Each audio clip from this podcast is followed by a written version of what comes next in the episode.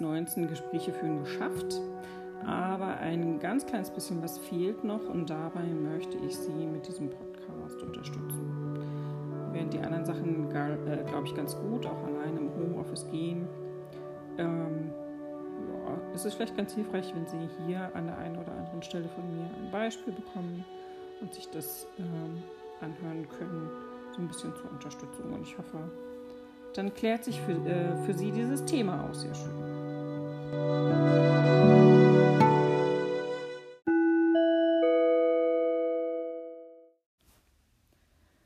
In der heutigen Podcast-Folge geht es um das aktive Zuhören. Aktives Zuhören ist eine Gesprächstechnik, die Carl Rogers definiert hat. Sie erinnern sich zurück. Carl Rogers hatte ähm, die personenzentrierte Gesprächsführung entwickelt, über die wir ja schon gesprochen haben. Sie erinnern sich zurück, personenzentrierte Gesprächsführung mit seinen drei Kernelementen der Akzeptanz, der Empathie und der Kongruenz, äh, die man mitbringen sollte, um einer anderen Person bei einem Problem weiterhelfen zu können. Im Rahmen dieser drei Geschichten hat Carl Rogers ein paar Gesprächstechniken aufgeführt, äh, die man gut nutzen kann, um das eben umzusetzen. Und eine dieser Gesprächstechniken ist das aktive Zuhören. Inwieweit unterscheidet sich jetzt aktives Zuhören vom ganz normalen Zuhören? Offensichtlich gibt es ja einen Unterschied. Das ganz normale Zuhören ist eher ein passiver Vorgang. Jemand erzählt etwas, ich nehme seine Ansichten auf, nehme wahr, was er eben so erzählt, tue aber nicht so wahnsinnig viel dabei. Dann höre ich ihm zu. Das äh, meint Carl Rogers hier nicht. Er versteht unter aktivem Zuhören etwas mehr als das. Es geht darum, äh, sich aktiv an einem Gespräch zu beteiligen, verbal unterstützend zu wirken in einem Gespräch und mit dem, was ich tue, mein Gegenüber ganz gezielt zu aktivieren und anzuregen, weiterzusprechen, äh, wenn dieser eben ein Problem hat und ich ihm dabei helfen möchte. Aktives Zuhören ist äh, jetzt nicht unbedingt etwas, was Sie den ganzen Tag machen und anbringen sollen, sondern äh, vor allem eben in Situationen gut nutzen können, in denen Patienten mit Problemen zu ihnen kommen. Oder auch Freunde, das lässt sich natürlich im Privat genauso nutzen. Aber hier geht es ja um ihre Arbeit.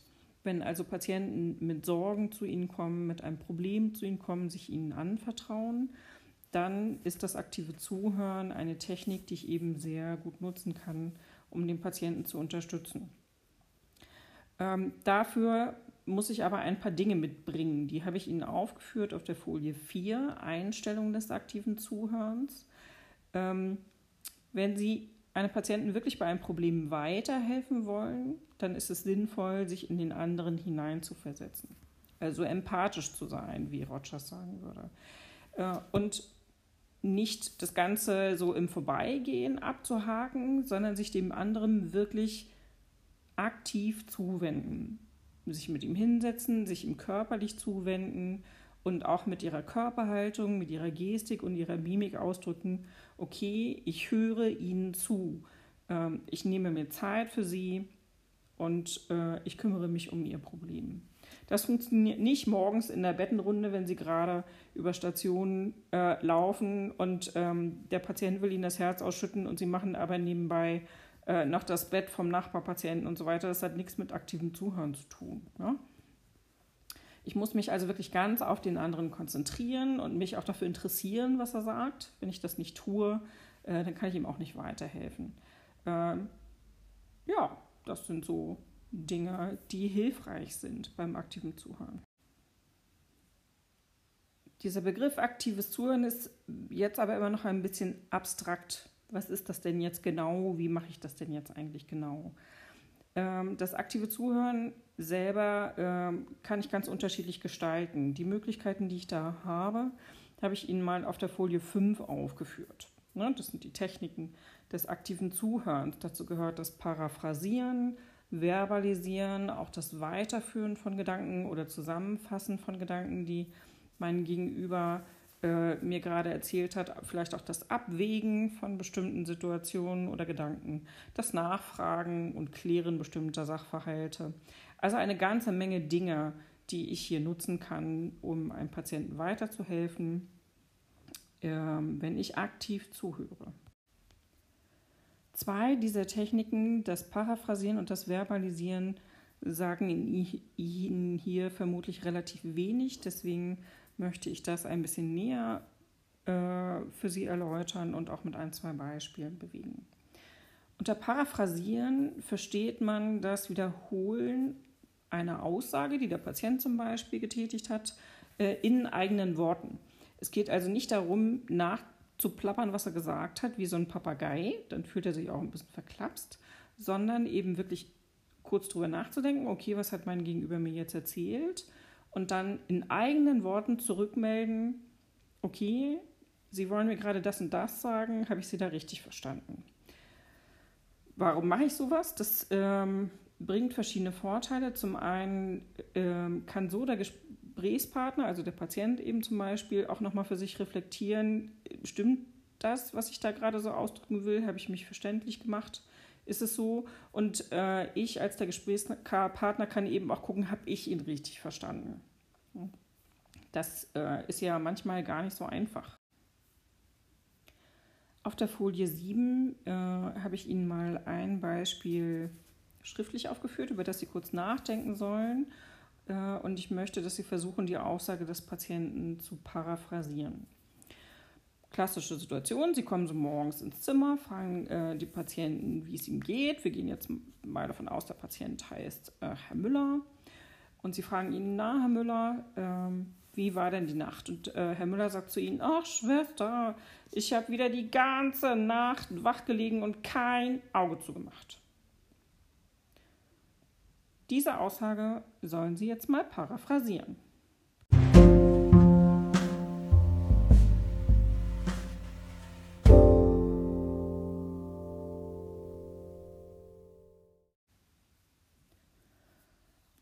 Haben Sie eine Möglichkeit gefunden? Ähm, hier gibt es natürlich ganz verschiedene Möglichkeiten, diesen Satz zu paraphrasieren. Eine Möglichkeit habe ich Ihnen auf Folie 8 mal äh, vorgeschlagen, wie das aussehen kann. Herr Müller hat Ihnen also jetzt gerade gesagt, oh Schwester, ich habe wieder die ganze Nacht wach gelegen und kein Auge zugemacht. Wenn Sie jetzt rauskriegen wollen, hat er wirklich die ganze Nacht nicht geschlafen? Was ist denn hier jetzt eigentlich los? Ähm, könnte ich das Ganze eben wie folgt paraphrasieren und zurückgeben. Verstehe ich Sie richtig, Herr Müller? Möchten Sie mir sagen, dass Sie die ganze Nacht nicht geschlafen haben?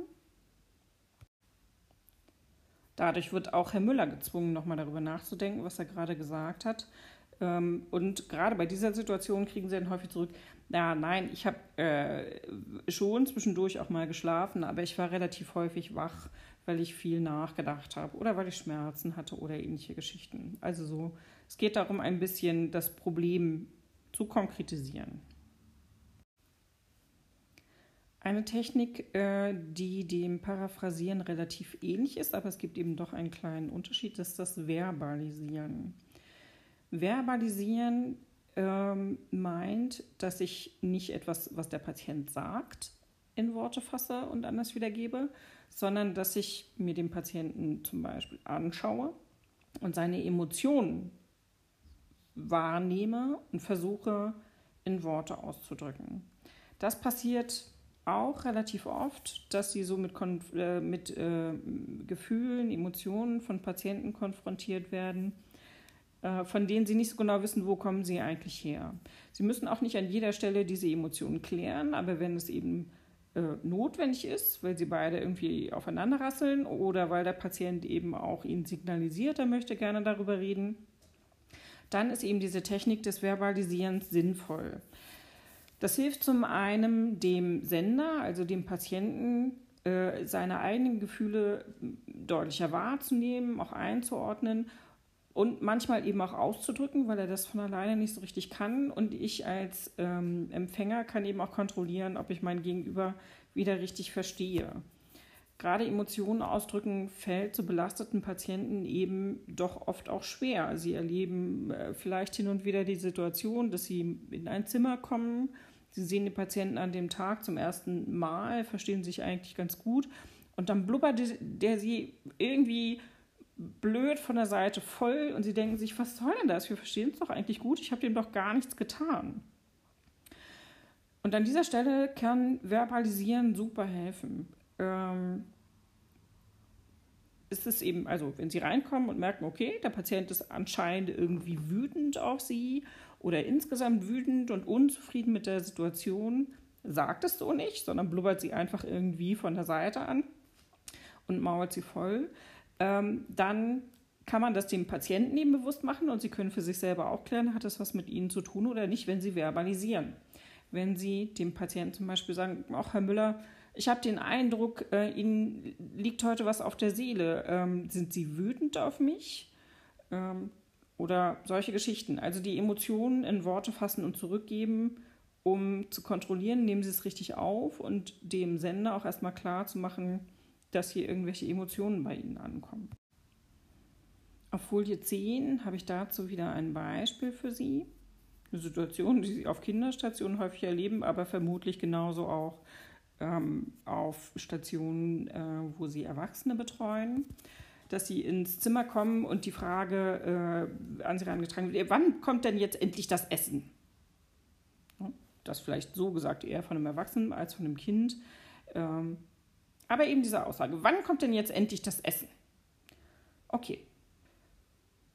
Hier wird ein Gefühl ausgedrückt, eine Emotion ausgedrückt, aber nicht explizit ausgesprochen. Und Sie sollen das Ganze jetzt äh, versuchen zu verbalisieren. Wenn Sie diese Aussage bekommen, was sagt der Patient dann über seinen Gefühlszustand? Und versuchen Sie diese Aussage mal zu verbalisieren und an den Patienten zurückzugeben, richtig eine Antwort zu formulieren an den Patienten.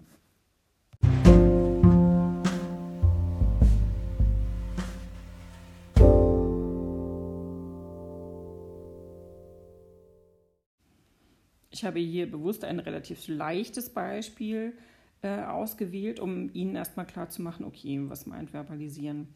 Das, was der Patient ja Ihnen eigentlich äh, irgendwie indirekt mitteilen will, ist, dass er Hunger hat und dass er aufs Essen wartet. Ähm, das ist die Emotion, die Sie vielleicht wahrnehmen, wenn Sie diese Aussage an den Kopf äh, geworfen bekommen. Und wenn Sie das jetzt verbalisieren, müssen Sie das in Worte fassen. Zum Beispiel eben, wie ich das auch aufgeschrieben habe auf der Folie 11, dass Sie an das Kind zurückgeben. Du hast also Hunger, nicht wahr? Auf Folie 12 habe ich Ihnen mal so typische Satzanfänge für das Verbalisieren ähm, formuliert, die ich da super nutzen kann. Ich-Botschaften in der Regel, ähm, die auch gut, ne? dieses Ich habe den Eindruck, das, ich beobachte das, ich vermute das, also alles Ich-Botschaften und hier ähm, dann eben aber genauso gut geeignet, um ähm, Gefühle eines Patienten in Worte zu fassen. Letztlich wissen sie es nicht so ganz genau, deswegen müssen sie sich da eben dieses Feedback einholen. Und hierfür sind diese Satzanfänger ganz gut geeignet. Jetzt möchte ich wieder, dass Sie ein wenig selber tätig werden. Auf der Folie 13 habe ich Ihnen im zweiten Stichpunkt ähm, verschiedene Begriffe aufgeführt. Das sind die Begriffe, die zu den, äh, also die Techniken des aktiven Zuhörens und alles, was in Anführungsstrichen ist, das sind Beispiele zu den verschiedenen Techniken. Diese ganzen äh, Begriffe und Beispiele sind unsortiert. Ich möchte, dass Sie äh, sich die Tabelle auf der nächsten Folie nehmen. Dort finden Sie Erklärungen schon vorgegeben und Sie gucken sich jetzt bitte die äh, Begriffe an und die Beispiele und sortieren das in dieser Tabelle zu. Das kriegen Sie auch ganz gut ohne meine Hilfe hin. Wir werden das dann äh, in einer Zoom-Stunde oder wenn Sie denn in der Schule sind, im Unterricht gemeinsam vergleichen.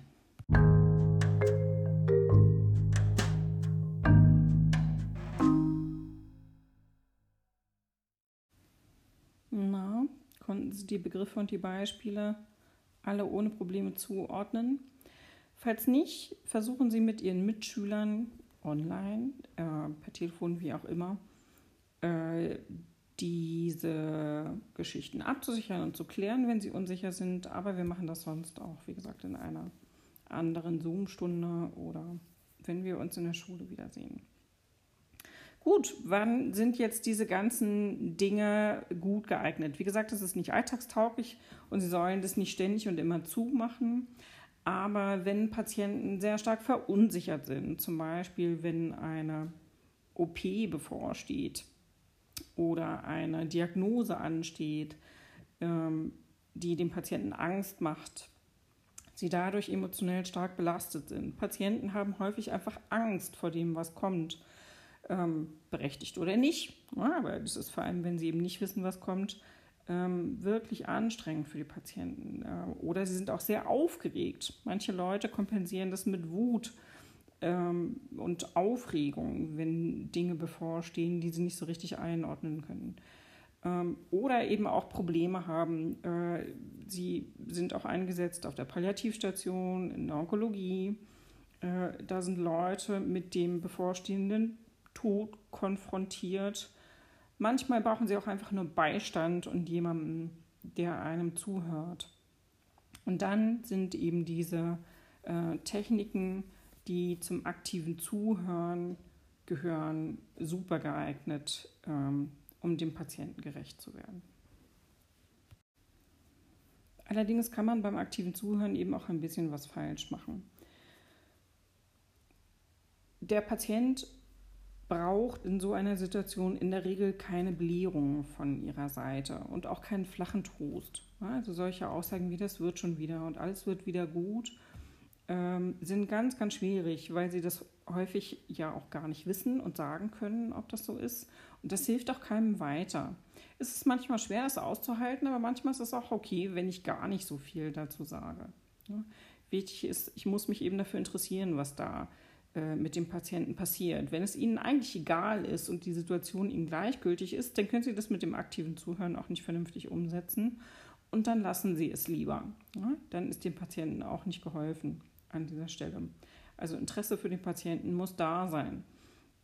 Und dieses Interesse und auch die Bereitschaft zum Zuhören kann ich auch ohne viele Worte signalisieren, indem ich den Patienten eben wirklich anschaue, Blickkontakt aufnehme, zwischendurch immer mal durch Kopf nicken äh, signalisiere, ah, okay, ich verstehe dich und das, was du mir sagen willst. Sie können auch immer mal so ein äh, Ja einstreuen lassen oder so ein hm, äh, oder Sondergeschichten, das kennen Sie ja, das macht man ja auch automatisch, wenn man jemandem wirklich konzentriert zuhört.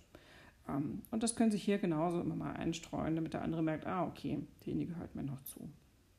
Wichtig ist eben, ähm, dass das, was Sie sagen, wie Sie es sagen, also Ihre paraverbalen Signale äh, und Ihre nonverbale Kommunikation, also Ihre Körperhaltung übereinstimmen sollten, weil sie eben dem Patienten dann auch spiegeln, äh, wie sie zu der ganzen Situation äh, stehen.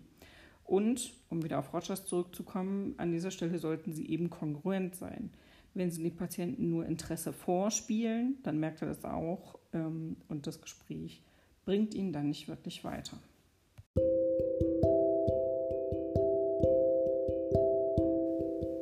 Ja, und das war auch schon wieder ähm, das aktive Zuhören.